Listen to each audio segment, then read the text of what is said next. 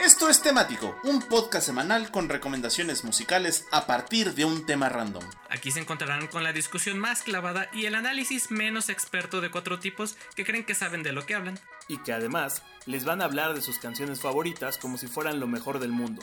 Pero eso sí, después de escucharlos, la música no les volverá a sonar igual. Esto es temático. Comenzamos. ¡Bienvenidos a Temático! Bienvenidos una vez más a este su Banana Cast favorito que se sale de vista todos los miércoles más o menos por ahí de las 10 de la noche, a veces más, a veces menos. Y una que otra ocasión en un día que no es miércoles, pero igual sigue saliendo cada semana en su en su reproductor de podcast favoritos desde Spotify hasta Apple Podcast, en donde por favor pasen, déjenos un comentario y cinco estrellas para que les lleguemos a los oídos de más personas. En fin. Y bueno, pues, like. Les, denle su like, exactamente. Bueno, y pues el episodio de esta semana está, está bueno porque es, es controversial, es existencial, es demencial y además tiene que ver eh, está bien bonito porque es de estos episodios del Contraverse, un episodio más del Contraverse. Revisen los temáticos pasados porque ya tuvimos en este Contraverse el hombre contra la máquina y ahora le toca pasarse por armas al, al, al, al creador del heteropatriarcado falocentrista, entre todas las demás cosas, dicen por ahí. ¿No lo serás? y vamos con, con el, el, el hombre contra Dios. O lo que es lo mismo, el abuelo Simpson gritándole a una nube. Nos vamos a poner ni listas. Sí, nos vamos ¿Qué a poner decir? ni- Ah, ni, ni listas existencialistas y este, pues así. Nomás Porque- como paréntesis, eh, sí vayan a escuchar el del hombre contra la máquina porque nos quedó muy bueno ese, ese episodio de, de canciones contra, contra la rebelión de las máquinas, casi casi. Sí, Simón. Y pues del hombre contra Dios, eh, evidentemente esto nace de un tema que sí es literario, aunque no necesariamente esto es un spin-off de nuestro temático literario, que ya tuvimos uno. Pero sí es, les insisto, es parte del controversia y es porque a las personas nos gusta pelearnos con todo. Con Es un arquetipo de historia, ¿no? Sí, es un arquetipo de historia. Ah, Como el hombre contra la máquina. Don Chingón contra Don Vergas también entra en el contraverse entonces, ¿verdad? Ay, no, Técnicamente es el hombre contra sí mismo. Sí. Sí. Y bueno, pues en la entrada de los niños a la escuela de Japón nos marca que empezamos este bonito episodio con el señor productor y esta canción que dice así. Hola, soy el señor productor. Eh, eh, Bueno, pues eh, me voy a tener que explayar un poco más. Eh, sí puede ser como del literario, aunque no, porque es, pues en la narrativa hablamos del conflicto. Y entonces es cómo se desarrolla el conflicto a través de una historia. Y puede ser el conflicto contra uno mismo, contra la naturaleza, contra Dios o contra la sociedad. Y todo esto nació del mame y del meme de esta imagen de la, el, conflicto en, la, en, el en, el, en- posmodernismo, en el clásico y en el neoliterario, ¿no? Y estaba el hombre contra la máquina, el, hom- el- hombre contra la máquina, según yo, ya es parte del posmodernismo, donde incluso ya no es el hombre contra Dios, sino el hombre contra el autor, creo que recuerdo bien. Matita, ayúdame aquí. Mira, el clásico es el hombre contra la naturaleza, el hombre contra el hombre y el hombre contra Dios. El moderno es el hombre contra la sociedad, el, ma- el hombre contra sí mismo y el hombre contra no Dios. Y después el postmodernismo ya es hombre contra la tecnología, el hombre contra la realidad y el hombre contra el autor. Ahí están. ¿Y dónde quedó el hombre contra lo sobrenatural? Ah, Eso no también. existe. Sí. Entra en la categoría de ciencia ficción. Y también falta el hombre contra Y mismo. si lo piensas, pero aún así no, porque si lo piensas, sí, está, es sí el lo hombre contra la naturaleza. No, no, pero mencionabas el hombre contra el hombre como especie, ¿no? Pero necesita uno que sea como existencialista de No, el sí, hombre el Ah, hombre que es el hombre contra el autor, persona. es contra yo. Ajá. Ajá. Ajá, no, pero yo, hombre- yo- yo- A ver, out. Yo hablaba de cuando dijo Pai de el hombre contra lo sobrenatural, pues es la naturaleza misma. No, Entra esa en, lo- en parte- las leyes, pero puede entrar en las leyes de la naturaleza, no, No, es no, algo no, no, externo no. a. Sí, es externo, es lo sobrenatural. Lo es, es distinto. Es parte de la pinche naturaleza. Lo Ajá. sobrenatural es parte de la naturaleza, no sé. Los vampiros son parte de la naturaleza. La mayoría de ellos entran a partir de las fuerzas de la naturaleza, no es algo. Carrie es parte de la naturaleza. O sea, en- dentro de la- del, del grupito literario no existe la categoría sobrenatural. Es Llámate una parte mi- de la ¿Cómo no? naturaleza. Ahora, del otro, pues sí, sería contra el uno mismo. El- El- el- es- esa novela de, de Stephen King, la del carro maldito, ¿es el hombre contra la máquina o el hombre contra lo Ajá, sobrenatural? ajá. ¿En cuál encaja? Yo creo que ahí entra más en la máquina. Contra la máquina sobrenatural. Porque es una máquina de ocho cilindros. Es No, pues ahí es una de ocho máquina. cilindros. De puro poder. Se puro poder. Bueno, ya es suficiente tiempo, seguimos haciendo tiempo. No, no, no, pues siguen diciendo pendejadas. Eso es lo que Ah, están pues mira. haciendo. Justo, pues sí, que, ver, este. viene en el segmento, nos quedamos cortos y ahora no, ya párenle sus pendejadas. Y ya que estamos hablando de conflicto dra- literario, dramático y demás, ya nos empiezan a, Yo a vivo en un censurar. ¿Qué pasa conflicto aquí? interno contra ustedes, cabrones. Vamos a hacer hombre contra el señor productor. Siguiente temático. El hombre contra el productor. Órale. sería el de hombre contra el autor, ¿no? Sí. O Sí, sí, contra, o contra sería la sociedad.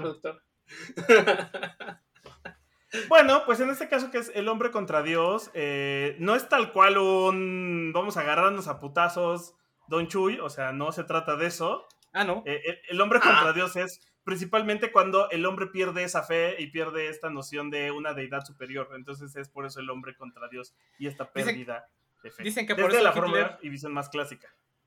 Dicen que por eso Hitler se suicidó porque se fue a chingar al rey de los judíos. No mames, mató. Redacted. No, Redacted. o sea, deja, deja tú el redacte, de eso es como comentario de señor, de esos que. El mismo tío que te dice, ¿tú qué vas a saber de rock chamaco Ajá. pendejo? Chamaco pendejo, tipo de comentarios, ajá. ¿Y tú, Ney, no. fue- Ney, qué vas a hacer cuando seas grande? Es el que hace el chiste de ¿qué es lo que temen los judíos? No lo voy a completar.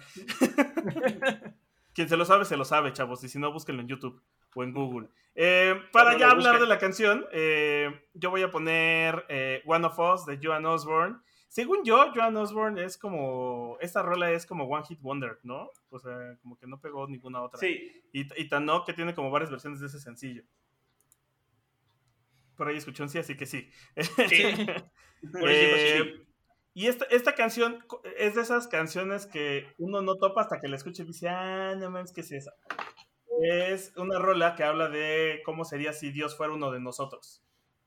Y entonces ¿Un pedestre te más? trata de dar una visión más humano porque podríamos caer en este comentario que retomaron en- de forma ridícula en Batman Superman de si Dios es todopoderoso entonces no puede ser bueno y si es bueno no puede ser todopoderoso.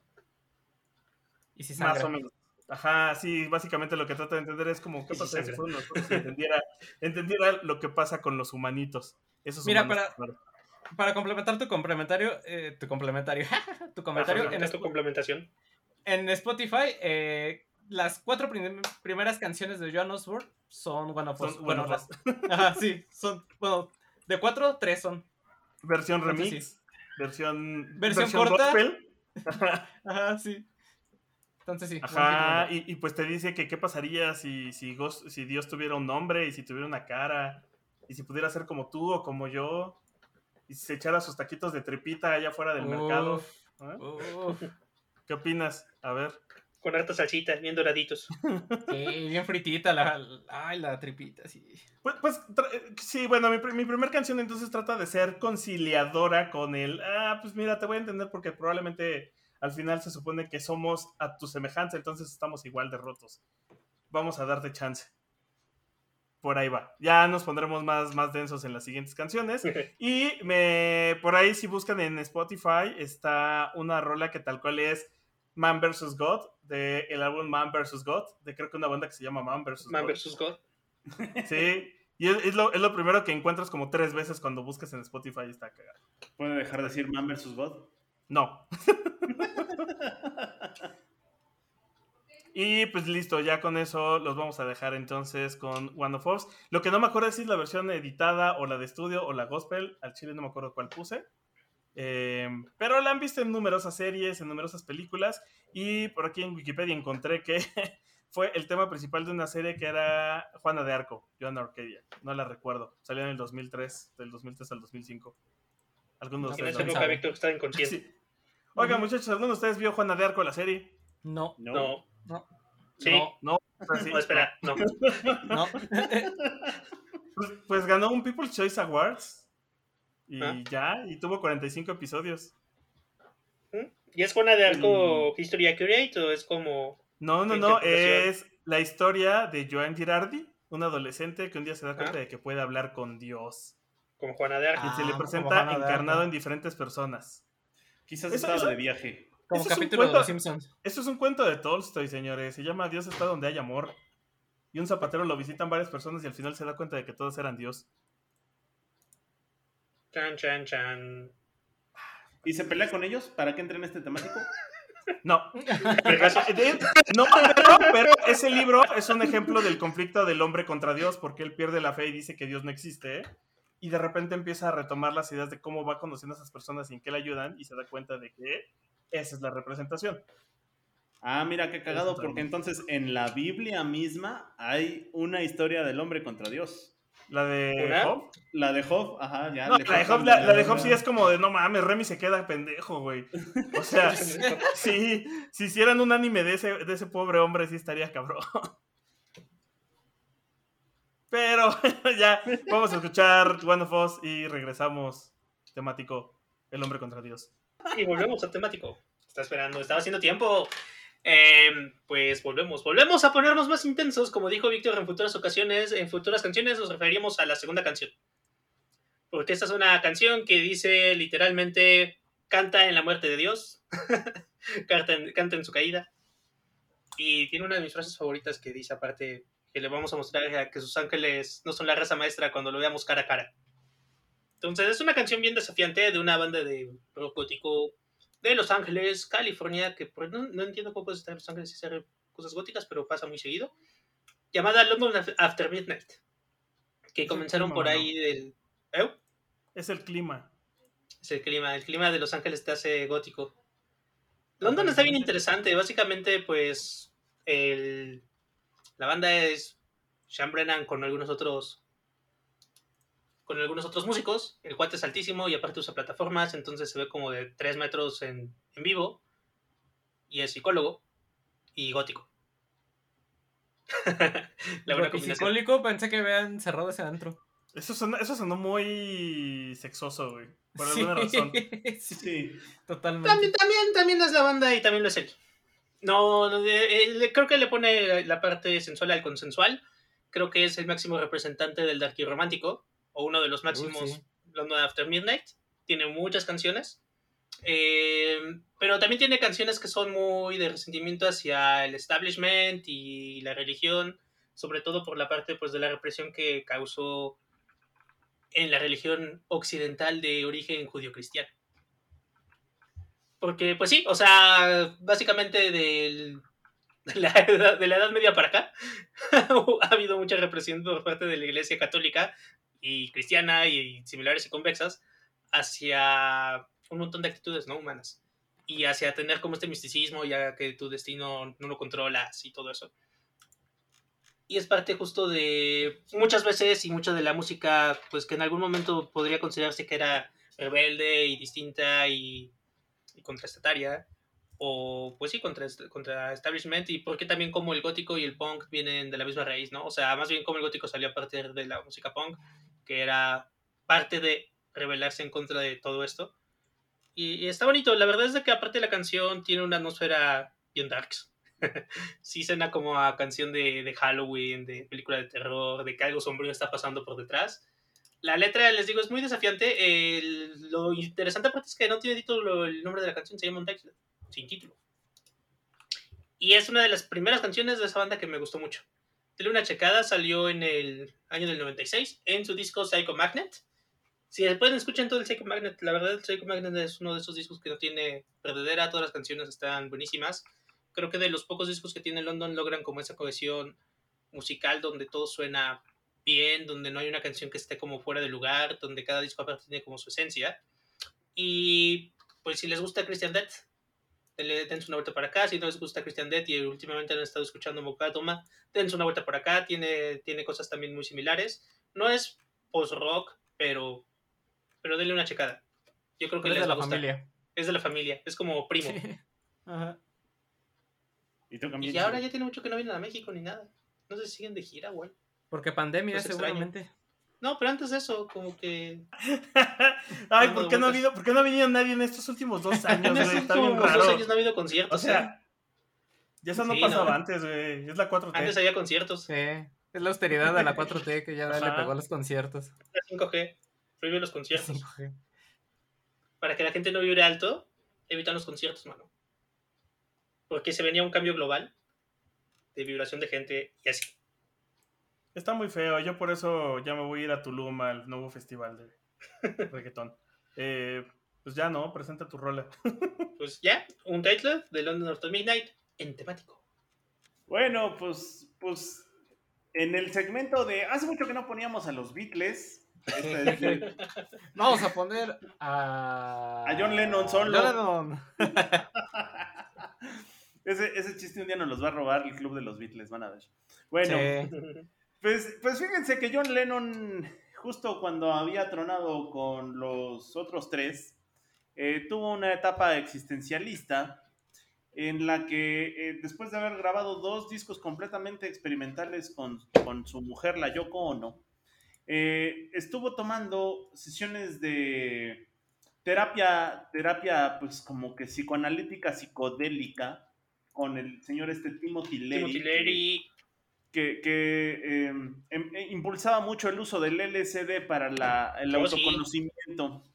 Y bueno, en esas sesiones también estaba, eh, impulsaba un tipo de, de terapia que se llama el Primal Scream, no, confund- no confundir con la banda Con que la tiene banda. el mismo nombre. Pero, sí viene de ahí el nombre de la banda, ¿no? pero viene de ahí, es justo de ahí viene el nombre de la banda.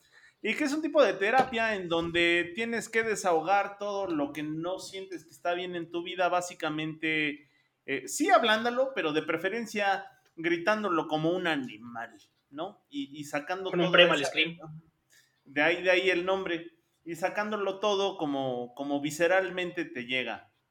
Eh, John Lennon, que era muy bueno para, eh, pues como para traducir estas emociones contradictorias en su vida en muy buenas canciones, hizo justo el primer álbum, su, primer álbum solista, digamos que en forma, que es el John Lennon, el Plastic Ono Band, y que saliera en diciembre de 1970 y que la verdad es un disco buenísimo y que es, es yo siento que es como que a veces poco valorado porque lo opaca el Imagine, pero la neta es que este primer disco, el, el Plástico No Van, es buenísimo, buenísimo, buenísimo. Lo que sí es que es un disco muy mala leche por justo como fue creado, porque son todas estas canciones crudas y de odio a la vida y al mundo, porque la neta nos ha ido bien gacho, ¿no? Y entonces pueden encontrar ustedes en el repertorio de este disco canciones como Mother, que habla de la muerte de su madre y el abandono de su padre, este, Hold On, que es para estar ahí aguantando en las relaciones amorosas, Working Class Hero, que eh, eh, incluso este, este disco de John Lennon, el Plástico No Van, podría caber en muchas, muchas versiones del Contraverse. Tenemos esta de Working Class Hero, que es que a él le gustaba que lo vieran como este héroe de la clase obrera, pero la neta es que Seguro. estaba muy lejos de ser un héroe de la clase obrera, porque cuando ya lo reconocían como tal, pues él ya vivía en un edificio de lujo en Nueva York y, via- y viajaba en un Rolls Royce diario. Co- Como todas las bandas inglesas, güey, viven lo suficiente para dejar de ser parte del pueblo. Exactamente. Sí, exacto. Eh, esta canción de Isolation, que el nombre lo dice todo. eh, ¿No era de Joy estaba- Division esa?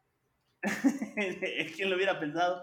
Otros clásicos como Love, que esa es una gran canción de cómo veía el amor, pero también dif- diferentes tipos de amor. Eh, My Mom is Dead, que también no hay mucho que decir. My Mom is Dead. Power ¿Qué to the People. Power to the People, que ustedes lo, lo, lo recordarán como una de esas canciones súper, súper políticas. Y la que nos atañe en este momento, que es God. Y God es una canción que más que hablar de Dios o en contra de Dios, es una canción que habla de la pérdida de fe, que es de alguna manera, eh, es una manera de abordar estas dinámicas justo de el hombre contra Dios, ¿no? Ha perdido la fe en todos sus ídolos, no solo en el Dios judeocristiano que se ubica por lo regular, sino entre todos los ídolos que lo habían formado a lo largo de su vida y su carrera y que ahora perdía la fe en todos ellos y solo le quedaba más que creer en él, y así lo dice, en él y en su mujer, ¿no? En Yoko. y que Yoko pues, eh, la representaba como si fuera el símbolo del amor más que la Yoko no misma de carne y hueso. La canción de God nos recibe o empieza con un cachetadón, que es una de estas grandes frases, porque además yo creo que John Lennon era un muy buen publicista porque se, se aventaba unas frases bien buenas. Y es esta de Dios es un concepto para medir el dolor, ¿no? Entonces, esto ya es de por sí eh, lo que deja bien claro cuál es la concepción en ese momento de John Lennon. Y sí es un cachetadón de la pérdida de fe. Y enlista todas las creencias que en algún momento le parecieron interesantes y de las cuales se fue, se fue lavando y dejando atrás. De tal manera que habla justo de Li Ching, de la magia, de la Biblia, de Hitler, de Jesús, de Kennedy, de Buda, del yoga, de Elvis, y remata diciendo, I don't believe in Beatles, just believe in me. ¿No? Pómale, tampoco creo en, en los Beatles ya. La chancla que tiro no de- la vuelvo a recoger, hermano. Sí, sí, neta, neta, sí estaba, estaba bien enojado el Lennon cuando hizo este disco, pero este, pues la neta es que le quedó un discazo. Y habla justo también del fin de la era del Flower Power, por la que muchos ubican los 60 que es esta parte de amor y paz y de ser hippie, porque dice que ya el sueño ya se acabó y que pues ahora tienes que seguirle, ¿no? Y que en algún momento él fue un soñador y que en algún momento él fue la morsa, pero ahora solo es John. Así, a secas, a lo pelón, mano. Porque el sueño se ha acabado. The dream is over. Y entonces, pues esta canción demuestra mucho justo esta pérdida de fe, un poquito con, pues, con coraje guardado, ¿verdad? Pero la neta es que es una gran, gran canción, sobre todo cuando estás enojado con la vida, es de estas que te abrazan y te reconfortan. Y que tuvo sus repercusiones en, en la cultura pop, porque nada menos eh, nada menos YouTube hizo en su momento la canción titulada God Part 2, que no está tan chida, la neta, pero bueno, es como la respuesta de Bono a esta canción de aquí. Y también, por otra parte, un cuate que hace rock cristiano que se llama Larry Norman también hizo su parte de God Part 2 y pues también como que respondiéndole a Lennon, ¿no? De que, que, que había que tener otra vez fe y le, le tiraba ahí a Lennon. La neta es que eso solo queda para la anécdota porque la mera chida, pues es esta que hizo Lennon. Y que, eh, como dato curioso, ¿quién estaba ahí grabando la canción con Lennon? Bueno, Lennon estaba en la voz en el piano, como se puede notar desde el inicio, pero está eh, Billy Preston acompañándolo en otro piano, está Ringo Starr, el buen Ringo en la batería, y Don Klaus Bormann en el bajo, y ese fue el personal que grabó esa canción para la Plastic Ono Band en ese momento, y la neta es que pasaría a la posteridad en varias reversiones que saldrían justo en recopilaciones de éxitos, en el soundtrack de la película Imagine y en demás, ¿no? Eh, Este lo pueden encontrar, insisto, en el disco el John Lennon Plastic Ono Band, que es un discazo, discazo, discazo de 1970. Y pues con esto retomamos nuestra bonita tradición de mencionar algo relacionado a los Beatles en este bonito Banana Cast. Y pues vámonos con God de John Lennon del Plastic Ono Band de 1970. Gran, gran rola, gran rola para estar enojado con la vida. Porque pues eso es el conflicto del hombre contra Dios. Pues vámonos a ponernos industrialosos. Esto hubiera quedado padre después de, de la canción del Pai, pero pues no nos pusimos de acuerdo para, para que nuestros ro- segmentos fueran uno después del otro. Y Pero pues podemos poner, nos ponemos poner de acuerdo para oler este solvente, mano. Están Bueno, ese sí, próximos, sí, sí. ¿no? Jalo, jalo. Sí, sí, sí. Sí, Aparte, sí, están sí. próximos nuestros este, segmentos industrialosos. Ajá. Eso se puede arreglar. Pues, este, pues sacada de la mismísima playlist de rolas para bailar debajo de un puente, eh, como todo buen go- got industrial, vámonos con, con hocico, ¿no es cierto? Bueno, sí, no. Eh, no estaría mal, ¿eh? Seguro hay. Pues sí, es que para hablar de, los para, para hablar de este proyecto tenemos que hablar primero de Hocico, que es este proyecto 100% y orgullosamente mexicano como el Boeing, y que pues en este país no ha tenido tantos reflectores como quizás lo merecían, pero en Europa, en- especialmente en países como Alemania, gozaron de mucha fama y popularidad, ¿no? Algo así como ya mencionaba eh, Paya Molcha Toma, que ahorita está teniendo mucha popularidad en eh, países fuera de Bielorrusia, pues también a, a Hocico le pasó que fuera de México fueron súper populares, ¿no? Incluso le llegaron a abrir a, eh, a- aquí en México le llegaron a abrir a, a Marilyn Manson, eh, llegaron a hacer giras por Europa con Blue Tangle y todas estas eh, bandas del, del agrotech, ¿no? Que eh, ahorita les voy a platicar un poquito de ese género. Que, eh, bueno, Hocico surgió oficialmente en, en el 93, eh, después de que los primos Eric García, conocido como Erk Axiak, y Oscar. Mayorga, que es conocido como Raxo Agroyam, que si no se han dado cuenta, pues son sus nombres, pero sus nombres artísticos son sus nombres, pero al revés que originales. Eh, pues eh, tenían unos proyectos, uno tenía uno que se llamaba Ni- Niña Degenerada, el otro tenía uno que se llamaba Hocico de Perro, y pues nada más le dejaron, en- se juntaron y nada más le dejaron en hocico, ¿no? Y pues se inspiraron también en parte en Skinny Poppy para, para el nombre de- Skinny Poppy. de, de esta banda que, que, que, que bandota también es Skinny Poppy, ¿no? Hablando del justo del del, Del industrial. del agroteco, del industrial, ajá. Y pues qué podemos decir de, de Hocico que es este proyecto justo de, de Agrotec, el cual es pues como una evolución del electro de la electrónica industrial con influencias del hardcore tech, ¿no? O bueno, también se le puede conocer como eh, terror EBM, Agrotech, Electro, o como ustedes quieran, porque que pues está bueno. que Electro está bueno. Porque pues toman como base la música, la, la electrónica industrial, pero eh, le agregan, eh, o sea, el industrial así todo áspero, rasposo, mecánico, agresivo, y le meten voces guturales. Con sonidos de taladros. metal. Ajá, con sonidos de taladros, exacto. Y pues las letras hablan como de cosas como de muerte, violencia, cosas gore y, y así, ¿no? Entonces, Y de contra el eh, sistema. y de en contra del sistema también es uno de esos eh, de esas de esas constantes y eh, uno de esos proyectos alternos que tuvieron los muchachos de, de Hocico está este que se llama Dulce Líquido que creo que solo tuvieron sacaron dos discos el primero del 2000 que es el Disolución y en el 2003 saldría, saldría el Shock Therapy que eh, Dulce Líquido eh, pues son los mismos cuates pero haciendo otro tipo de, música no o más bien haciendo el mismo tipo de música, pero con otro nombre. O sea, bien lo, hubiera- lo pudieron haber firmado bajo Zico estas canciones y no, no hubiera Y pasado nadie hubiera nada. dicho nada. No at Night. Sí, exacto. Y eh, pues a mí lo que me encanta este género de, de las canciones como de Zico, de Dulce Líquido, de Skinny Poppy, este, de Comic Christ y todos estos, es que pues muchos pueden considerar que esto no es música por- o que es demasiado agresivo para sus oídos, porque y, sí, sí lo es, y, pero ese es el... ese es Y el lárguense de mi podcast si creen eso. Sí. Porque pues no estamos acostumbrados a que la música, o al menos la música comercial suene así, ¿no? Pero es esta mezcla de que por un lado sientes lo agresivo y lo pesado de la canción. Y por el otro lado está este ritmo bailable súper industrial Ajá, que pegajoso. combinado con pegajoso que es combinados con letras melancólicas o tristes de protesta contra el sistema, que es un tipo de energía muy, muy, muy padre la, la que liberan y la que te hace sentir esta, estas canciones de, de este género, ¿no? Y eh, eh, justo en una entrevista decían eh, los cuates de, de Dulce Líquido que ellos no les gustaba la música popular mexicana, como la charanga y el mariachi y todas estas, porque pues para ellos era música del que era parte del sistema establecido, música para viejitos, y por eso decidieron ir en contra de todo esto y hacer música que, que combinara con, con el estilo oscuro que ellos estaban buscando, ¿no? Y justo la canción que vamos a poner en este playlist de El Hombre contra Dios es Anticristiano, de, de su disco Shock Therapy del 2003, y que pues justo esta canción es un ataque en contra de la religión y contra la religión institucionalizada, que pues es obviamente la iglesia, ¿no?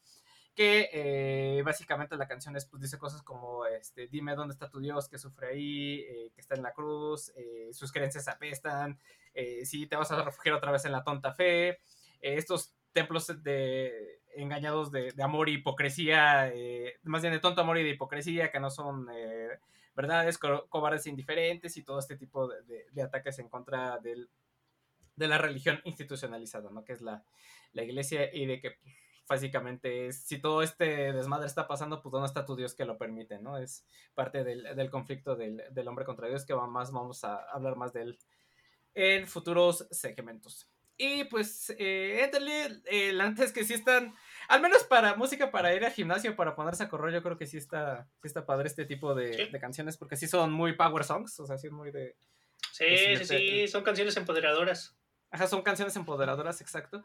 Y si alguna vez les llegan a entender a la letra de la canción, pues se darán cuenta de esto que les estoy comentando. si no le entienden, pues no importa. Ajá, Y con chingos de efectos. Sacó chingos de frescos. Busquen la letra en, en, en Google y van a saber de qué están hablando estos cuates de, de dulce líquido, ¿no? Entonces, Qué bueno es el industrial. qué bueno es el industrial. Vámonos con eh, dulce líquido con anticristiano. Regresando a temas más básicos, eh, pues tenía que estar esta canción, eh, obviamente. Sí, sí, sí, estoy de acuerdo. Sí, eh, ese- ese. Es como la semana pasada no entiendo por qué en histérico no puse Crazy de Nars Barkley. Hasta que el domingo venía cantando en el carro y fue como de un momento. I remember- Crazy. Ah, maldita sea. ¿Qué? Bueno, ahí los Mine. Dios, fueron ellos todo el tiempo. Sí, sí, eso mismo me pasó. Este. Entonces dije que no me iba a volver a pasar y por eso vamos a poner Losing My Religion de R.I.M., la canción creo que más conocida de R.I.M. por todo el mundo. Sí, Y no entiendo por qué moví mis notas, oh por Dios, ¿qué hice?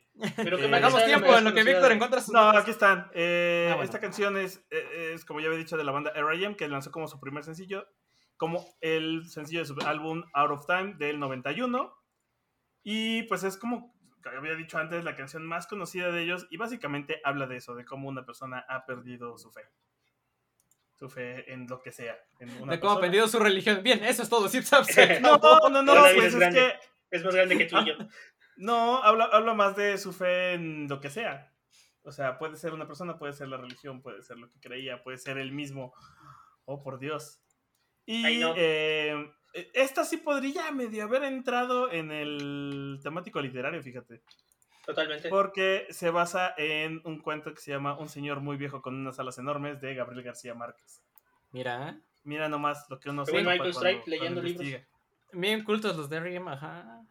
¿Quién los viera? Ahora resulta. ¿Qué, qué han hecho los de R.I.M., eh? Ya se murieron, ¿no? Salieron los. Simpsons. Bueno, se separaron en algún momento, pero eh, ahorita el, el Michael Stipe sacó una canción en tributo al Velvet Underground. Ah, sí. ¿Ah, sí? Qué chido. Ay, el señor R.I.M. ¿Crees, crees Ah, que venga, crees que venga igual que, mucha- ¿crees que venga me da- igual que Don Limp Bizkit? Me da mucha Ay, tristeza pues, escucharlo hablar de Cobain. Cada que habla de Cobain. Es como chale. Sí, era su pana. Sí, sí, Sí, sí eran- lo, eran sí lo hace llorar, ¿eh? Sí lo hace Sí. llorar. Sí, cada que habla es como, no, güey, ya, ya, quítalo. Mi pan al curco. Sí. Chale. Oigan, pues de esta canción, fíjense que hay un episodio eh, de, de Glee que podría representar perfecto lo que estamos hablando hoy.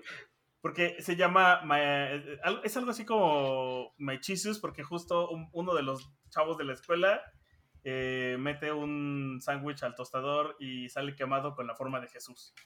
Y entonces Jesus. piensa que es mágico y que le puede pedir cosas y que puede concederle milagros. Y en el momento que justo él espera que algo suceda y que alguien no muera, muere. Y entonces ahí pierde toda su fe rápidamente.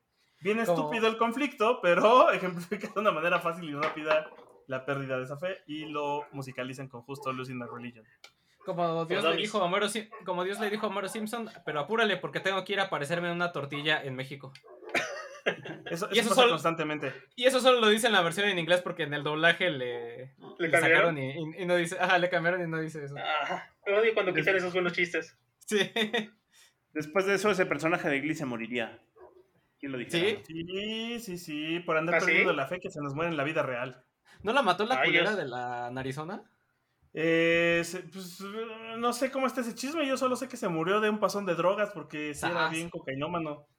Pues sí hubo una maldición ahí con los de Glee, ¿no? De repente se empezaron a morir como dos o tres de, de la serie. O ya estoy inventando. Eh, ese güey se murió por un pasón de drogas.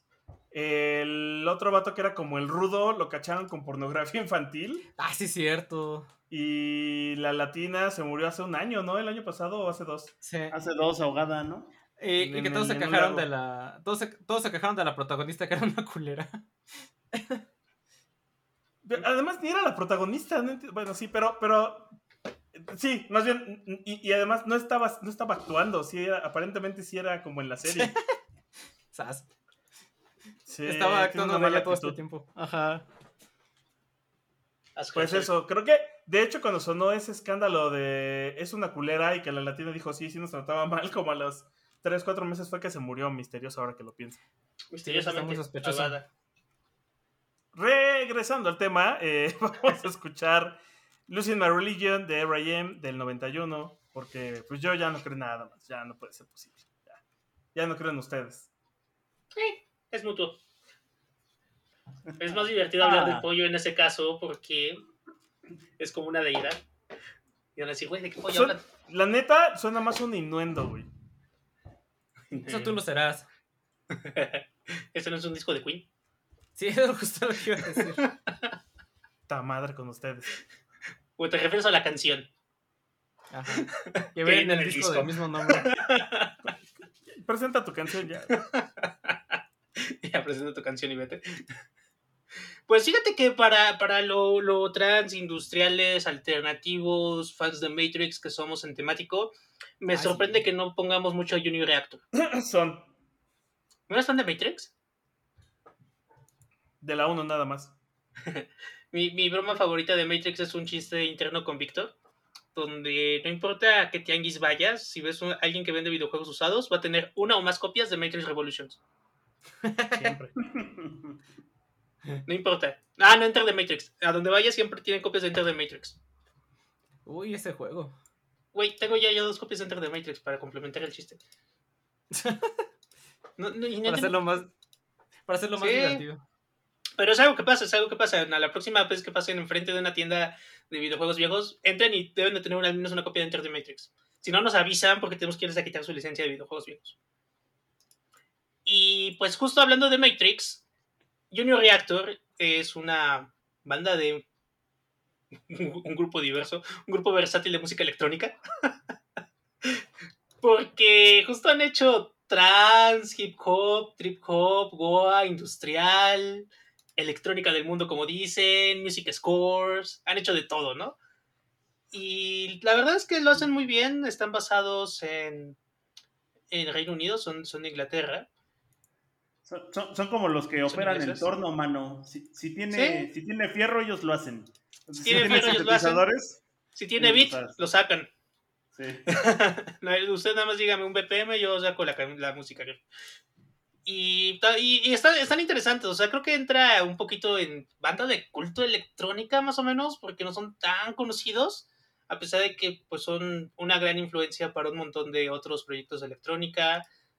Justo hicieron parte del soundtrack de los Matrix Reloaded y salen en Matrix Revolution también. A ver, en Matrix Reloaded salen una, dos, tres, cuatro, cinco canciones. ¿Qué es eso que habla, qué es eso que dices Matrix Reloaded? Nunca lo había escuchado. Ah, pues mira, es la segunda, ¿es la segunda o es la tercera de Matrix?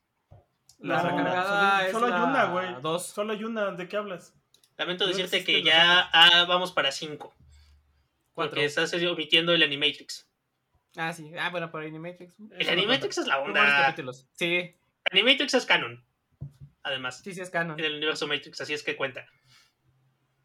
Y este. Pues la, la película es. No sé por qué tanto odio a, lo- a la, a la segunda y tercera parte de Matrix. Creo que Porque son muy buenas pendejas. si lo ves como una película cyberpunk. Y nada más. Creo que también este. Y aparte sí aportaron mucho al lenguaje cinematográfico norteamericano, adoptando un montón más de, más de cosas de cine chino de acción. Lo cual está interesante, ¿no? Porque creo que Revolutions y. Y este. Ay, siempre se me olvida el nombre de las dos. y Reloaded. Y mucho- Reloaded. Revolutions y Relo- Reloaded. Traen mucho la, la coreografía de pelea que había en las películas chinas, ¿no?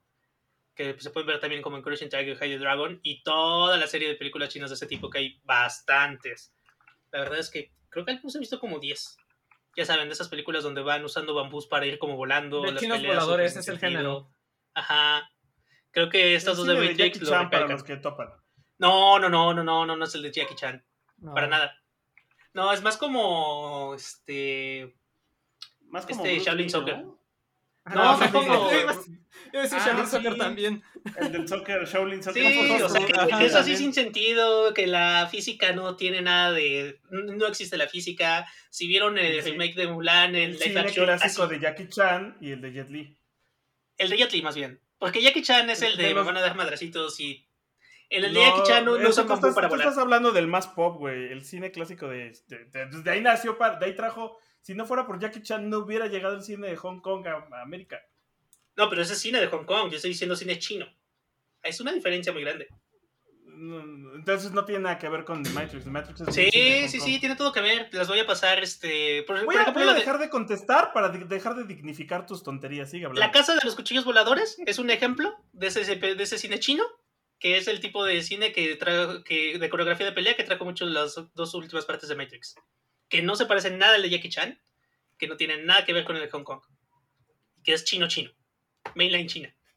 Y que la verdad está bien chido. O sea, creo que volarse la barda de esa manera en las secuencias de pelea es algo que le ayudó mucho al cine norteamericano de acción. Y que le dio pauta pues a cositas como Fast and the Furious con coches en el espacio y la familia. Y pues bueno, pues la, la música de el los soundtracks de los dos de esas dos últimas partes de Matrix son muy industriales, a diferencia de la primera parte donde se basaba más como en música de licencia de otros autores, pues aquí se hicieron justo música para la película, que, que está, está bastante buena, tiene, tiene cositas interesantes de electrónica y mucho de ello es interpretado por Junior Reactor. Dentro de eso, Junior Reactor tiene un disco que se llama La Biblia de los Sueños, donde viene esta canción que se llama God is God, que viene con un sampleo de los 10 mandamientos de Charlton Heston, que seguramente la vieron en el 5. ¿Y no tiene un sampleo de Life is Life? No tiene un sampleo de Life is Life, pero estaría bueno, ¿no? No, no, no, no, no. Pero justo hablando de Life is Life, vamos a poner esa versión ¿O de Black is hecha. Black? No, esa no. Pero, pero justo hablando de Life is Life, vamos a poner una versión cover de una banda que también hace cover de Life is Life. Vamos a poner la versión de Lightbach. Porque nada más industrial, nada más Ah. industrial que una banda de industrial que viene de un pueblo minero. De Eslovenia. Sí. O sea, güey, son de Eslovenia. Vienen de un pueblo minero. Se llaman Livebag. y la verdad está bien bueno Livebag. Livebag también es de los que han hecho un montón de cosas distintas como musicalmente. Son súper influencia para cosas bien interesantes. Mucha gente, y justo me acaba de decir hace como tres días, que Ramsey le debe toda su carrera a Livebag. Porque les puso Sí. toda la pauta de cómo debería de hacerse la onda rock industrial. Y, y estaba viendo también que hay como una vertiente de la música industrial que es el industrial marcial. Que justo es un Órale. industrial así de guerra, ya sabes, como Ajá. de banda militar, O de marcianos, sí. alguna de las dos. de marcianos. No, porque Esos se llama live Martian. ti- Tienen una Ah, versión enterita de su propia versión del Let It Be. Ajá. Échensela, está bien interesante. Y justo estoy viendo también un cover de Life is Life y tienen este cover de God is God. Creo que también tienen un cover de Final Countdown que se pone bien bueno. Y también tienen un disco de puros himnos nacionales Ajá. de Europa Sí, del sí, Este para variar. que se llama. Anthems, Sí. himnos. escúchenlo, escúchenlo. Livebag está, está bien bueno. Ahí, justo ahí viene God is God también. En el disco Anthems. Se pone bien chido. Livebag también tiene una parte que es como neoclásica, rara. Está, está bien bueno. Denle una checada a Livebag. Denle una checada a Junior Reactor. Vean las películas de Matrix sin prejuicios. Y disfruten más de temático. Y vean las películas chinas como La Casa de los Cuchillos Voladores. Está bien buena. Pues eh, sí, supongo que todo el cine que decía el Pai también tendrá influencia en esa del hombre con los puños de hierro, que estaba chida. Bueno, pues vámonos con una banda que ya en Cantimbache este año o el año pasado, ya no recuerdo, pero ya pasó a mejor vida. Y qué, buena banda era y, no le tocaba a Gainal, pero pues ya le tocó. Se, se murió y no precisamente de COVID. Y estamos hablando de los Chromatics, los Chromatics, qué buena Uh, banda sí, eran sí, los sí, Chromatics que pasaron, que pasaron a, a reciente vida. al- pues justo se disolvieron en agosto de este año. Y, y bueno, pues para que ustedes los ubiquen, en general son, se les puede etiquetar o identificar como una banda de música electrónica, aunque la verdad es que el- hacen una combinación ahí bastante curiosa entre rock y música electrónica y como que ambient y cosillas por el estilo. La está, tocan bastante, bastante chido. También otra de las etiquetas con las que los pueden encontrar mucho es lo-fi o trip hop, aunque no necesariamente sean 100% lo-fi o trip hop, pero realmente qué buena banda eran los Chromatics y que llegaran a ser famosos desde el momento en el que eh, pasaron dos cosas bien, bien importantes en la vida de los Chromatics. La primera es aparecer en el soundtrack de Drive, esta película en donde sale Ryan Gosling de Chico Malo. Y la otra es al firmar con la discográfica Italian Do It Better. Sí, justo lo que te iba a decir. Ajá. Que tiene, que tiene un. un, eh, la neta es que este. Pues es como el, el discos y cintas Denver, Del, ajá, del, del Italo Disco. pero del Italo Disco, la neta, ¿no? Y, pues con estas dos situaciones que se dieron, tanto con, con estar en el soundtrack de Drive como firmar con los Italian Sweet Better, pues lograrían que en su tercer álbum, o pues sí, no es que necesariamente saliera, sino que se retomara la atención hacia ellos con su tercer álbum, que es el Night Drive, que es un muy, muy, muy buen disco, la neta.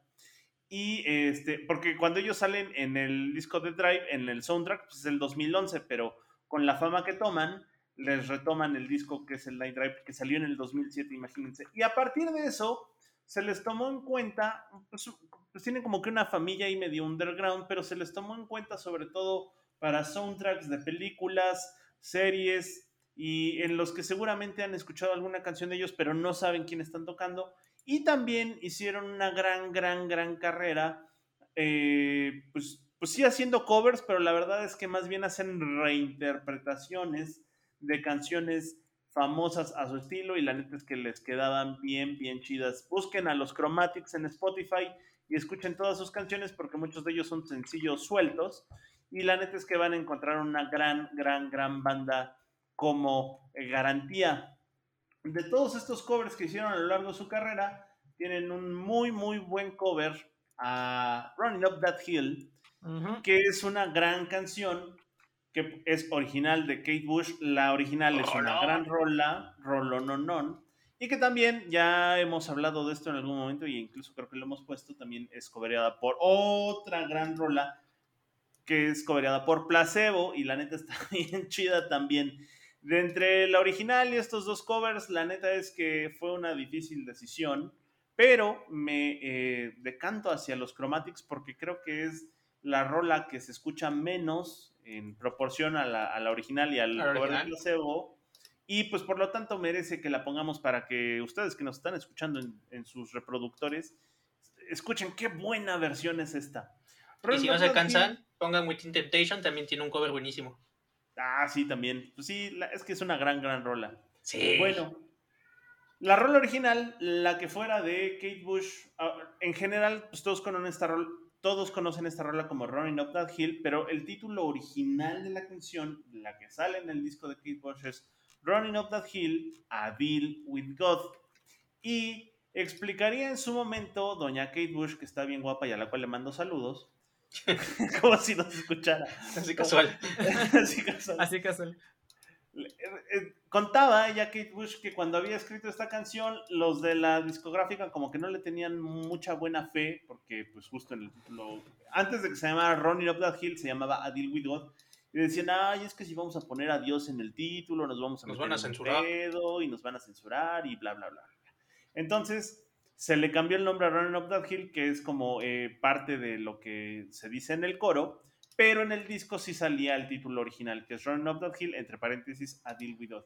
Y esta parte de A Deal With God se le hacía muy poderosa en el sentido cuando había escrito la canción, de que por lo general cuando estás en este conflicto existencial y estás casi a punto de perder la fe, pero todavía te queda un poco de fe, piensas o puede llegar a ser que una de tus soluciones fáciles para arreglar todos tus problemas pues sea como vender tu alma al diablo.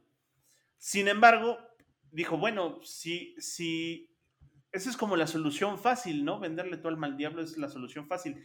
Algo que es algo mucho más interesante y requeriría mucho más compromiso y netamente sería un gran pedo existencial, pues es que hagas un, un, un pacto, un trato con Dios mismo, ¿no?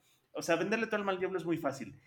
Pero que puedas hacer un pacto con Dios Todopoderoso, eso es, eso es como está muy cabrón, ¿no? Entonces, por eso se le hacía e, e interpretaba que de manera existencial, eh, justo esta, esta parte de la letra de sube la colina y todo es muy pesado y todo va como medio en tu contra y todo este show, nada más para poder conquistar el amor de otra persona era como mucho más interesante que la salida fácil, ¿no?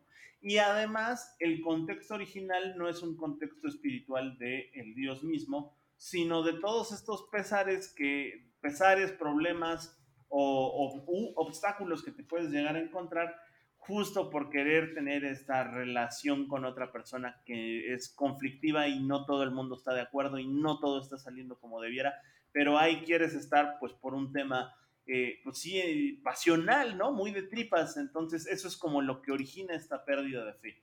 Y eso es lo que hace muy interesante a esta canción. Y que en su versión original es muy, muy, muy, muy buena.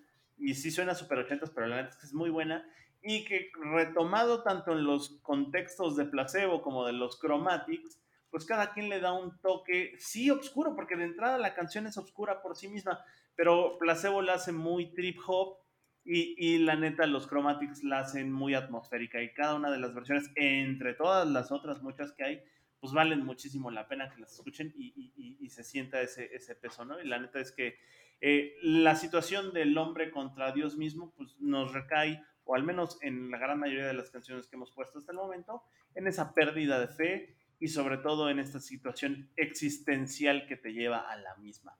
Y pues sin más ni más, original de Kate Bush, pero en un super cover de los Chromatics, Running Up That Hill, Make a Deal with God.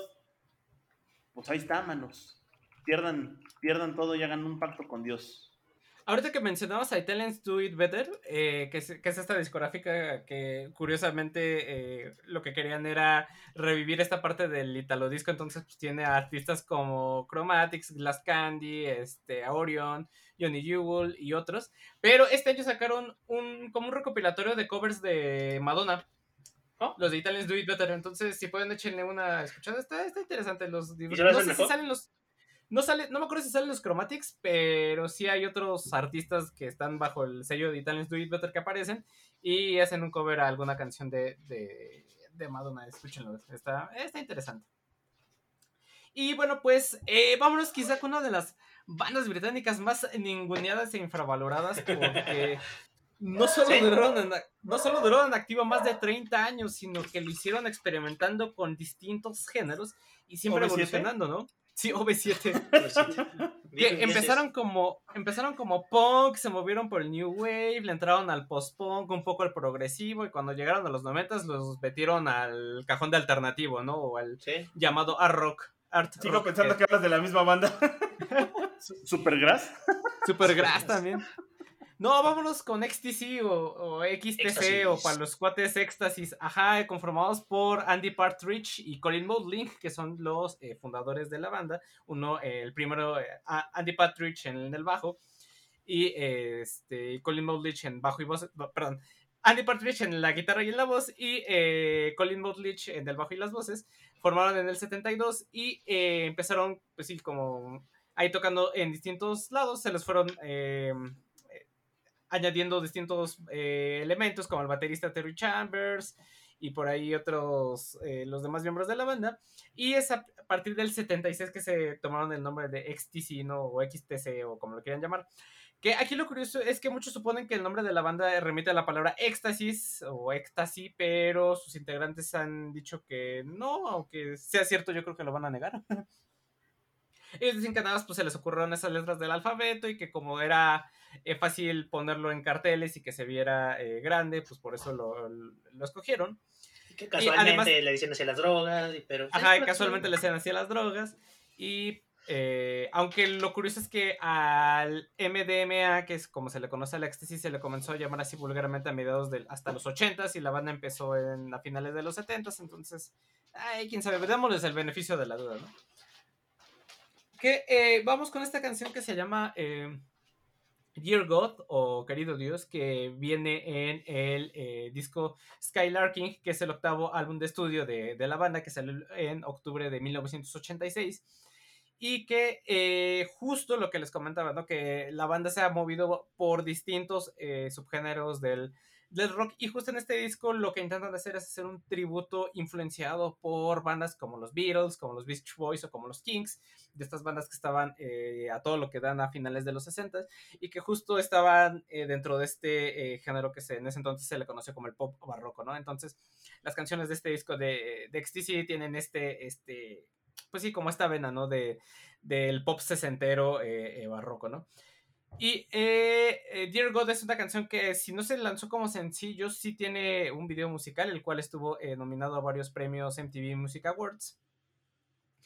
Y Andy Partridge, el vocalista, dice que se inspiró en una serie de libros del, del mismo nombre y que tenía dudas si meterle en este disco o no por la temática, porque justo lo que comentábamos. Lo que ya decía Moik de Catalina Arbustos con con la canción de Running Up That Hill, pues aquí también eh, le, le, tenía, le, temían a la censura y que pues, no fuera a, a, pegar, porque el mensaje de esta canción sí es muy antirreligioso, ¿no?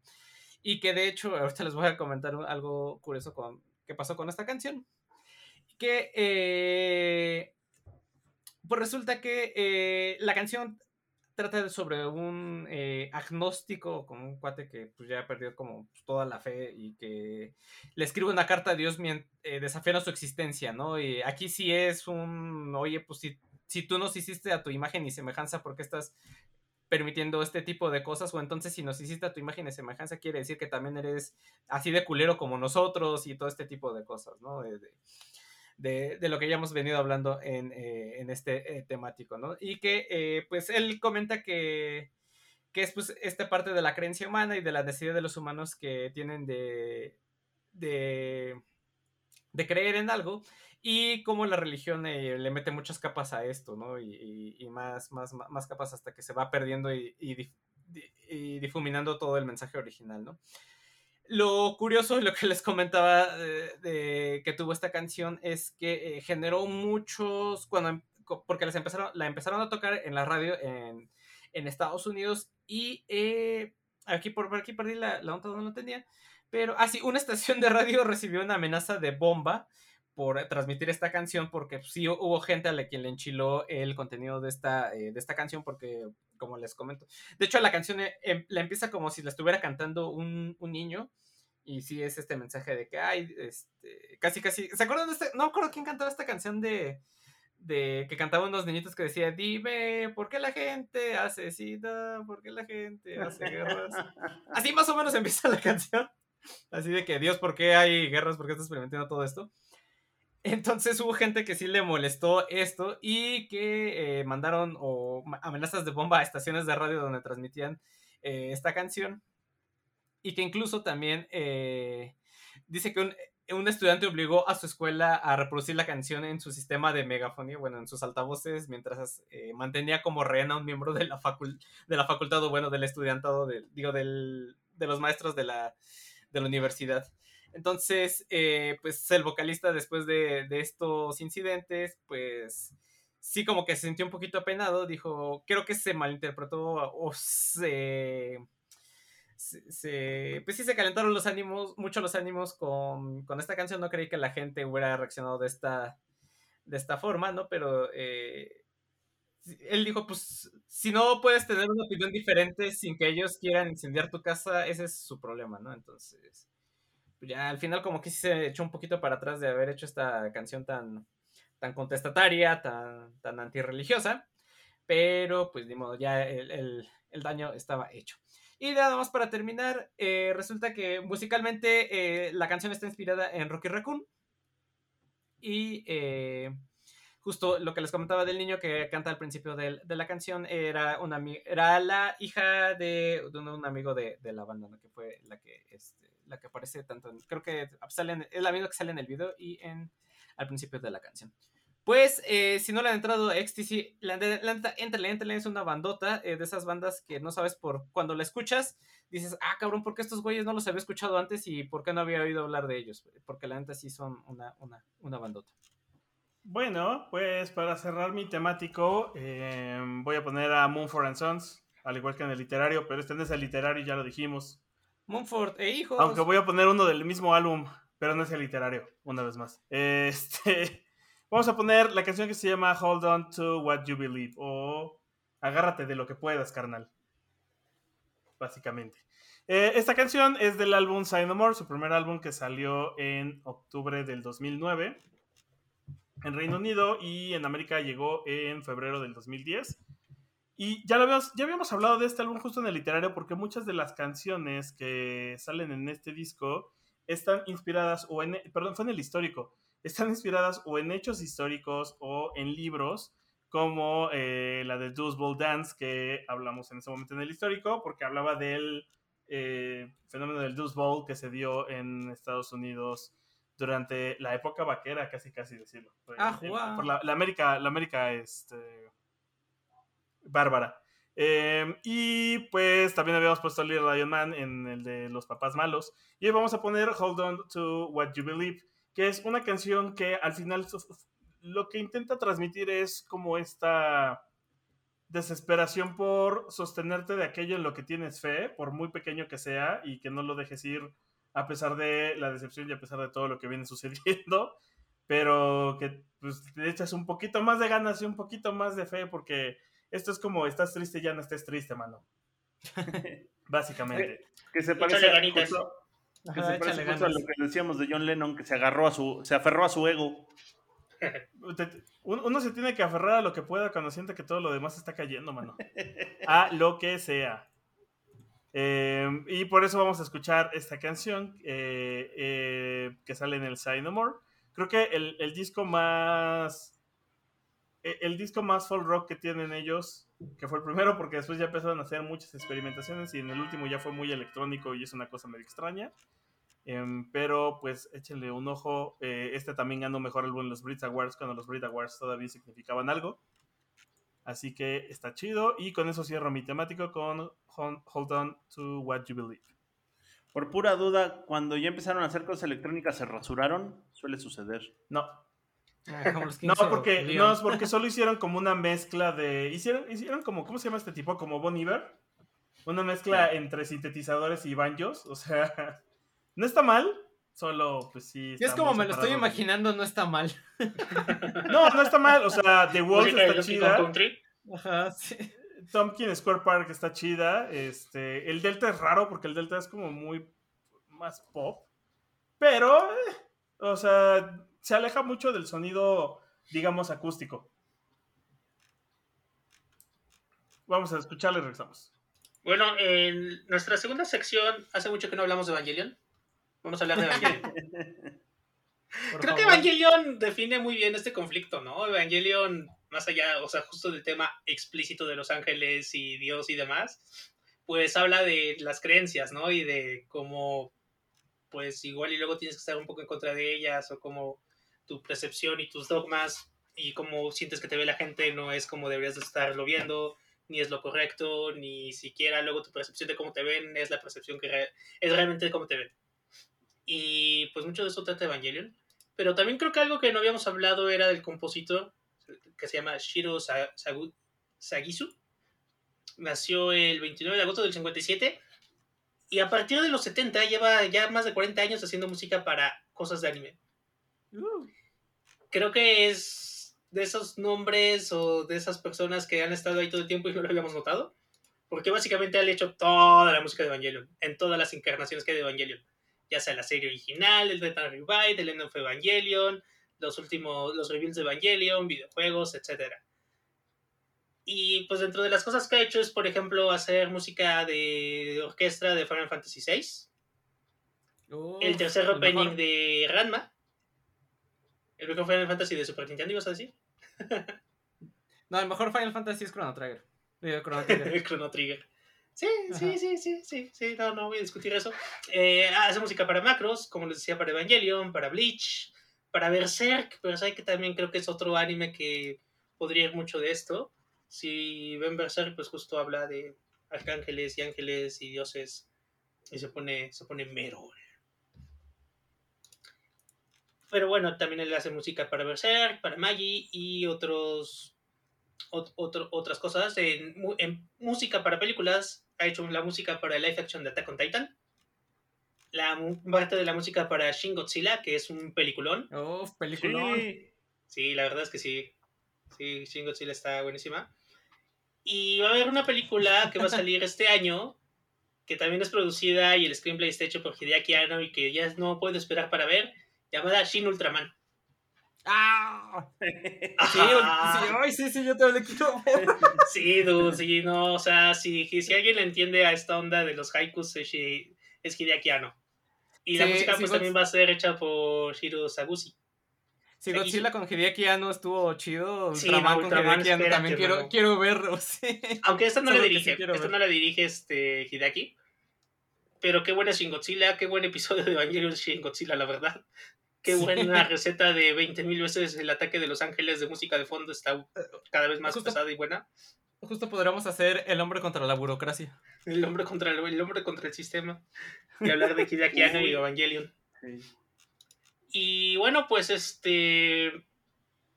Pues sí, la música de Evangelion, la mayor parte está compuesta por Shiro. De los tres álbumes, bueno, de todos los álbumes que hay, sale su música. Justo la que ponía de Matita la vez pasada, ¿cómo era? Tom Susertot. Con su todo desde él. Y la canción que vamos a poner esta vez es Angel of Doom, que viene en el soundtrack de la música de la primera de Rebuild, de Evangelion 1.0 You Are Not Alone. No está solito. no está solito. Que está bien buena, tiene un montón de coros ahí bien metaleros de fin del mundo. Y justo habla de, de que vienen los ángeles a atacar y a destruir todo, ¿no? Creo Los que Ángeles Azules. uh. los ángeles azules. Alguna vez leí que siempre fue idea de Hideaki y de Shiro tener coros y música así de bien producida. Pero la verdad es que Evangelion, la primera vez que lo hicieron y cuando solo era una serie de tele, no tenía mucha confianza de, de la productora y no tenía mucho presupuesto asignado. Entonces, una vez que fue un exitazo y un hitazo y se volvió en el fenómeno mundial que ahora conocemos, pues ya le dieron producción y por eso los reveals tienen música tan compleja y con coros. Incluso muchas canciones que son, digamos, remakes de canciones que habían salido en la serie, pero que ahora tienen coro, es como originalmente se tenía pensada la canción. Y muchas veces la música estaba hecha con sintetizadores porque pues, no les alcanzaba para la orquesta. Ahora sí hay orquesta. Entonces, tengo una checada. Creo que los tres discos, cuatro discos de los reveals musicales están bastante buenos. La música de Evangelion, la verdad es que no tiene nada de desperdicio. Que yo creo que Shiro demuestra que es un gran compositor con todo lo que hace. Es música que entrega muy bien la parte de incidental que quiere hacer que entrega muy bien el estrés, que entrega muy bien el conflicto, que entrega muy bien justo el hombre contra Dios. Y por eso nos vamos con Angel of Doom de Shiro Sagisu, Salud. soundtrack de Evangelion. Pues vamos cerrando el changarro, ya nada más falta este segmento y el de Matita y nos vamos. Sí, sí, Y sí. vámonos, y vámonos eh, cerrando el changarro con un clásico de un clásico del rock urbano, un clásico de Ecatepec, Planta y alrededores. Uy, Luzbel. Vámonos con Luzbel. Sí, este, vámonos con esta eh, que eh, la historia de esta banda es un fíjate, Pati. Mames, que- dijiste el nombre y ya me, me faltaron cinco pesos en la bolsa. Pues cállate, compadre. Es, es- es para mi boleto del metro. Bueno, este, pues justo Luzbel, Luzbel, legendaria banda de metal mexicana que empezaría siendo heavy metal por, por los años 1980 y que tuviera varios eh, vocalistas representativos, pero que realmente el único elemento que se ha mantenido constante en la banda es su fundador, Raúl Fernández Greñas, y ese es su apellido, no es su apodo, pero pues todos le dicen Legreñas porque pues así se llama. Esto es real. la neta es que ha sido una de estas bandas que es fundamental para el rock mexicano y sobre todo en el rock eh, eh, Urbano. urbano. porque es de estas bandas que representan o tienen toda la influencia del heavy metal clásico como Iron Maiden, como Judas Priest, y, y pues que han sabido conservar ese estilo decentemente y han hecho bastante buen trabajo por varios años y han, le han picado piedra durísimo y que a razón de estar picándole piedra durísimo pues no han estado ajenos a conflictos como todas las bandas en México, ¿no? Entonces, en un momento dado está Luzbel y eh, Luzbel en algún momento tuvo como vocalista a Arturo Wizard, uno hay que reconocerlo, uno de los mejores vocalistas del metal mexicano. Y en un momento en donde se pelearan el, el Greñas y Wizard, pues se pelearon por, ya saben, a quién le pertenece el nombre. Y entonces está Luzbel con U, y ese, cuando vean ustedes Luzbel con U, es la banda original que le pertenece al Greñas. Y cuando ustedes vean a Luzbel, pero con, en vez de U, la, la B chica, así como Café Tacupa, Ajá. así, esa es la, es la de Arturo Wizard. Pero los dos usan el mismo nombre de la banda, entonces tienen a Luzbel, que es la original y es con el Greñas, y a Luzbel, que es con Wizard, que aparte también tiene su proyecto solista que se llama Wizard, ¿no? Eh, a Luzbel los pueden identificar porque en algún momento sacaron un EP muy bueno para los estándares que se llama Metal Caído del Cielo. Realmente qué buen disco es ese. Es un EP con cuatro canciones, eh, con cuatro canciones influenciadas netamente por Iron Maiden y por Black Sabbath. La neta es que está bien chido ese, EP. Si lo pueden conseguir, véanlo porque creo que no está en, en Spotify, pero seguro lo pueden conseguir en cualquier lugar donde rematen discos o pues, en el Chopo mismo, pero hoy se los van a querer vender como que es de culto y la, la acá. Cuando en un Sandbox lo pueden comprar por 50 o 100 pesos, la neta. La, la neta, ¿no? Entonces, pero si, si, pueden acceder a ese EP, es un muy buen disco, Metal Caído del Cielo se llama, y gran, gran disco del rock nacional. Bueno, hablando de esos grandes discos, discos del rock nacional, Luzbel, cuando estaban juntos, el Wizard y el Greñas, por allá del más o menos de los 80s, 85, hicieron grandes, grandes colaboraciones y, grandes este, giras a nivel nacional, eh, como Luzbel. Y en esas épocas, antes de que llegara Wizard a las vocales, por ahí de 1983-84, andaban sacando, no es cierto, ya estoy, ya estoy regándola. Ya en el 86 con Wizard en las vocales sacarían un discazazazazo de heavy metal mexicano que se llama Pasaporte al Infierno. Y el Pasaporte al Infierno tenía una canción representativa que algunos reconocerán que se llama Por Piedad.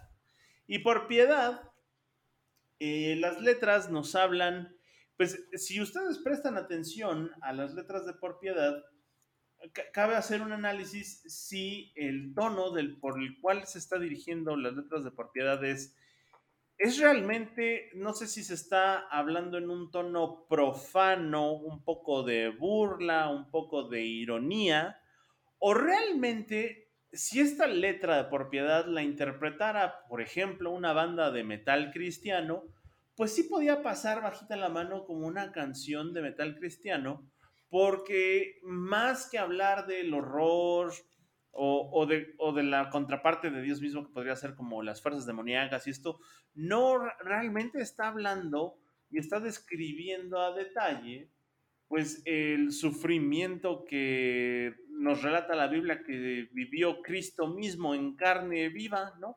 Entonces, hay que verlo desde los dos aspectos, desde el aspecto macabro y oscuro que se le da pues en el sentido metalero y que muchos metaleros, pues nada más por sentirse malotes, lo toman como si fuera por maldad, pero la neta es que la letra hace un análisis eh, pues detallado de alguna manera sobre, eh, sobre si este sufrimiento que se supone lavaría los pecados de la humanidad, pues valió la pena o no, ¿no? Y por eso quien está cantando, sea quien sea, puede ser cualquier persona, eh, o sea, en el sentido de la canción, le está diciendo a Cristo, güey, ya bájate de esa cruz porque no está funcionando tu sacrificio, ¿no?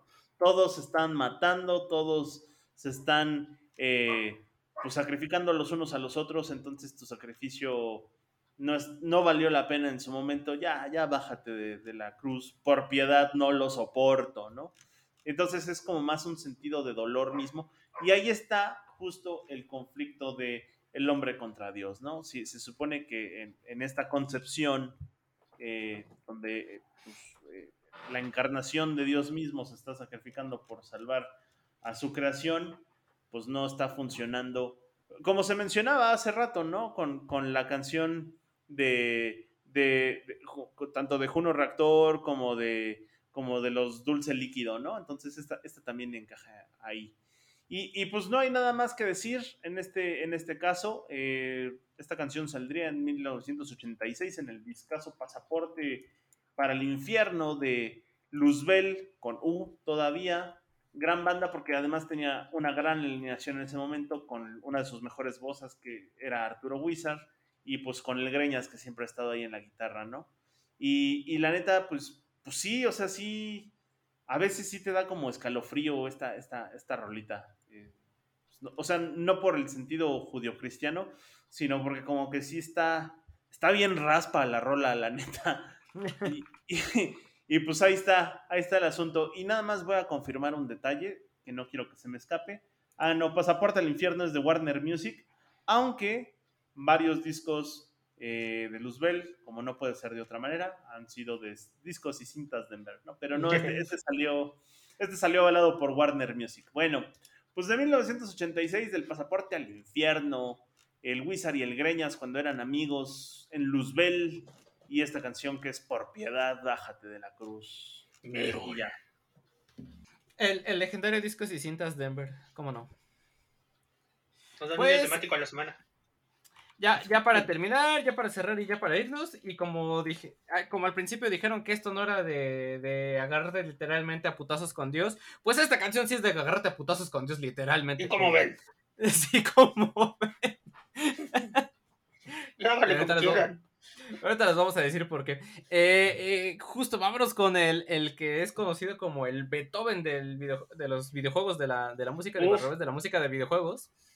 Que eh, pues es Nobuo Uematsu, del que creo que ya les hemos hablado de él aquí eh, en temático, que es mejor conocido por ser el compositor de, de Final Fantasy.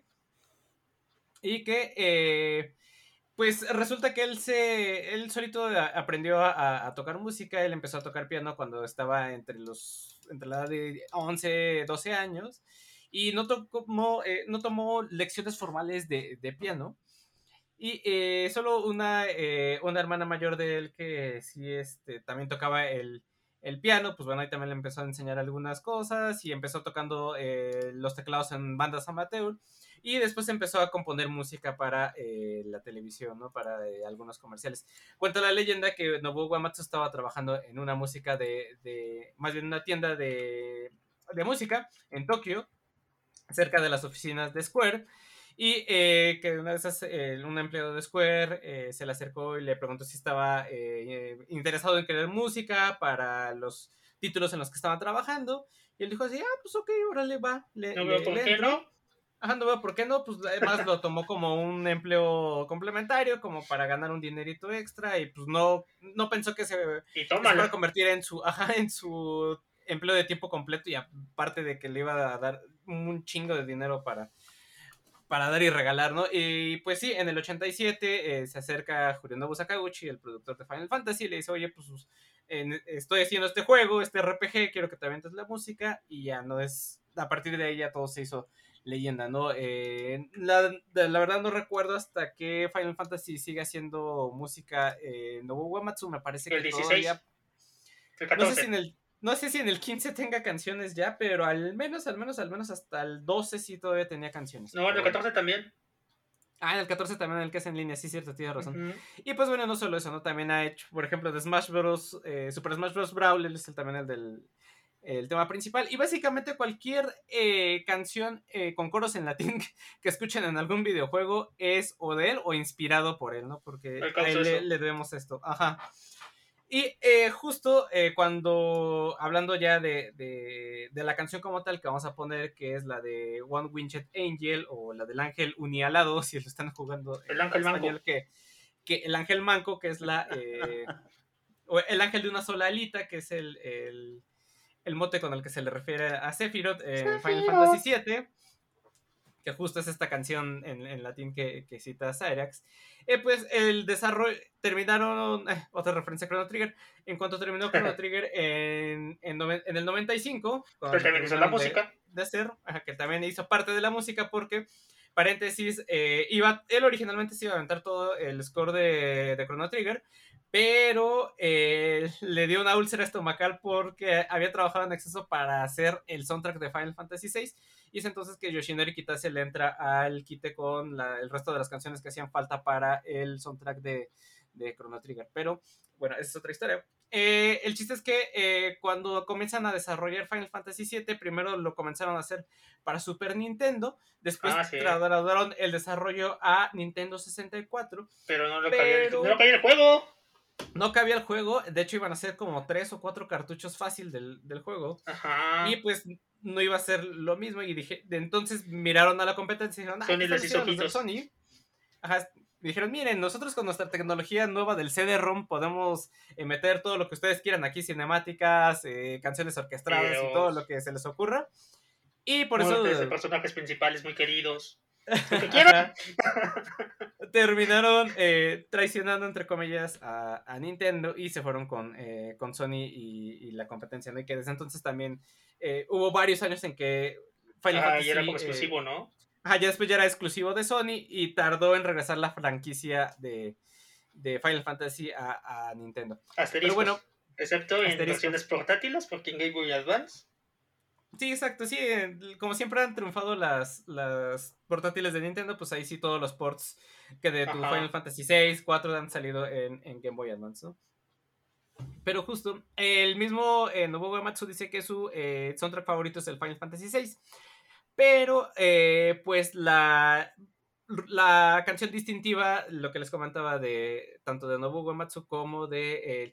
de este eh, de los enfrentamientos finales en un RPG con canciones en latín es, es esta, ¿no? De la canción de, de Sephiroth cuando te encuentras a Sephiroth Sephiroth. Y sí es un, es un hombre contra Dios porque, pues, en estos RPGs por ahí hay un cómic de casi, casi, ¿no? De misión 1 o primer capítulo, vas y tienes que, que rescatar un gatito de un árbol y ya en la última Última misión, te misión, tienes que ir a... contra Dios. ajá, pelear contra Dios, ajá. Pero aparte en cosas masivas, por ejemplo, Sephiroth te ataca con un meteorito, dude. Te avienta un meteorito. Sí, sí, sí. De, que Sí, de hecho es su- literal. también es, es su Final Smash en, en, en el Ajá. Smash, con- en- en Smash Ultimate cuando lo metieron como personaje. Que sí, se supone que es, es- te, te está destruyendo la mente y por eso tú ves que se está acercando un meteorito Ajá. y se acerca contra la Tierra y toda la destrucción que causa. Pero bueno, Pero Y aparte, justo este, ese cliché, ¿no? De jefe final de RPG que se transforma tres Sí. veces, que cada vez la música tiene más. Que primero empieza música tranquila. La segunda transformación empieza música en latín. Tercera transformación, Ajá. latín con guitarras eléctricas es cuando sabes que ya valió madres. ajá, Y, eso, todo eso lo tiene When Wind Angel. Ajá, todo- todas estas etapas las tiene eh, One with Angel. Y eh, pues sí, justo es. Eh, Sephiroth ya es este. En esta transformación final ya es este dios tal cual al que le tienes que. Lo tienes que bajar del ladrillo para que ya se mareó, ¿no? Lo fácilmente. En pocas palabras, ¿no? Ya, ya controló. Ajá, ya controló toda la energía del planeta, ya, está- ya se está haciendo súper poderoso, ya le tiene que poner un alto, ¿no? Ajá, todo el maco, exacto. Y Para terminar, jefecita.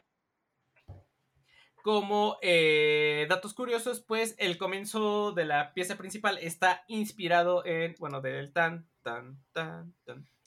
Está inspirado, por un lado, en Purple Haze de Jimi Hendrix y los arreglos de violines están inspirados en la, eh, en la canción de, bueno, no en la canción de la melodía de, de Psycho, de la película de Psycho de Alfred Hitchcock, de estos violines de cuando están apuñalando a la, spoiler, cuando están apuñalando a la morra en el, en el baño, eh, que está el tin, tin, entonces se inspiraron Es spoiler, es el opening de la película.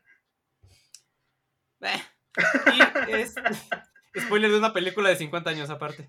Pero aparte Y es como es- el inicio, o sea. Y eh, es como si les dijéramos que eh, Kairi se muere en Final Fantasy VII. ¿eh? Ajá. La canción tiene un buen de arreglos desde la película, eh, los del remake, Ay, qué sé, sí. ¿no? Ha sido un buen de apariciones. Hasta ha- en. ¿cómo se llama? hasta En en Kingdom Hearts ha llegado a aparecer, ajá, exacto. Y pues nada, tal cual, esta es la, esta es la eh, rola de, de amagarte a putazos contra, contra Dios, ¿no? Que Una- no, eh, ajá. Una vez lo tuve de ringtone en mi celular para cuando me hablaba mi madre. Y yo como, adecuado. Mi mamá, espérenme. Sí, y, y, eh, y ya, lo, lo último que ha dicho Uematsu de, de la canción, o bueno, de las de las cosas que ha comentado también es que eh, siempre quiso que fuera una obra de, de ópera rock, ¿no? O de, o de- pues sí, de rock con, eh, con orquesta, para, con, or- con orquesta y mm, para hacer una atmósfera acá de omnipresente y, y- y a la vez rockear, ¿no? Es lo que Ah, sí, sí este- le queda, ¿eh? este compa, sí, sí, sí, tal cual. Y pues ya, vámonos a agarrarnos a putazos con Dios con, con esta, con esta rola de fondo. Con el juzgando Sephiroth. Con el juzgando, ajá, con el, con el viejo sabroso. Sí. Viejo sabroso. Bueno, síganos a los viejos sabrosos en facebook.com diagonal temático MX. Eh, tenemos, síganos, escúchenos en Spotify y sobre todo, aunque no nos oigan ahí, déjenos una recomendación y cuatro estrellas en Apple Podcast.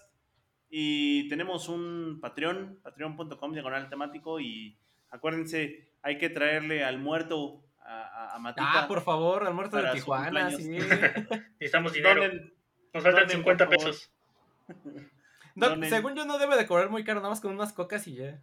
Por eso nos faltan Acá- 50 baros Acuérdense que todos los que donen van a estar invitados en- a esa fiesta. en casa de Vic. Bueno.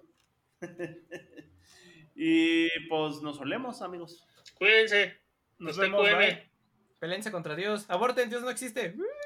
Uh.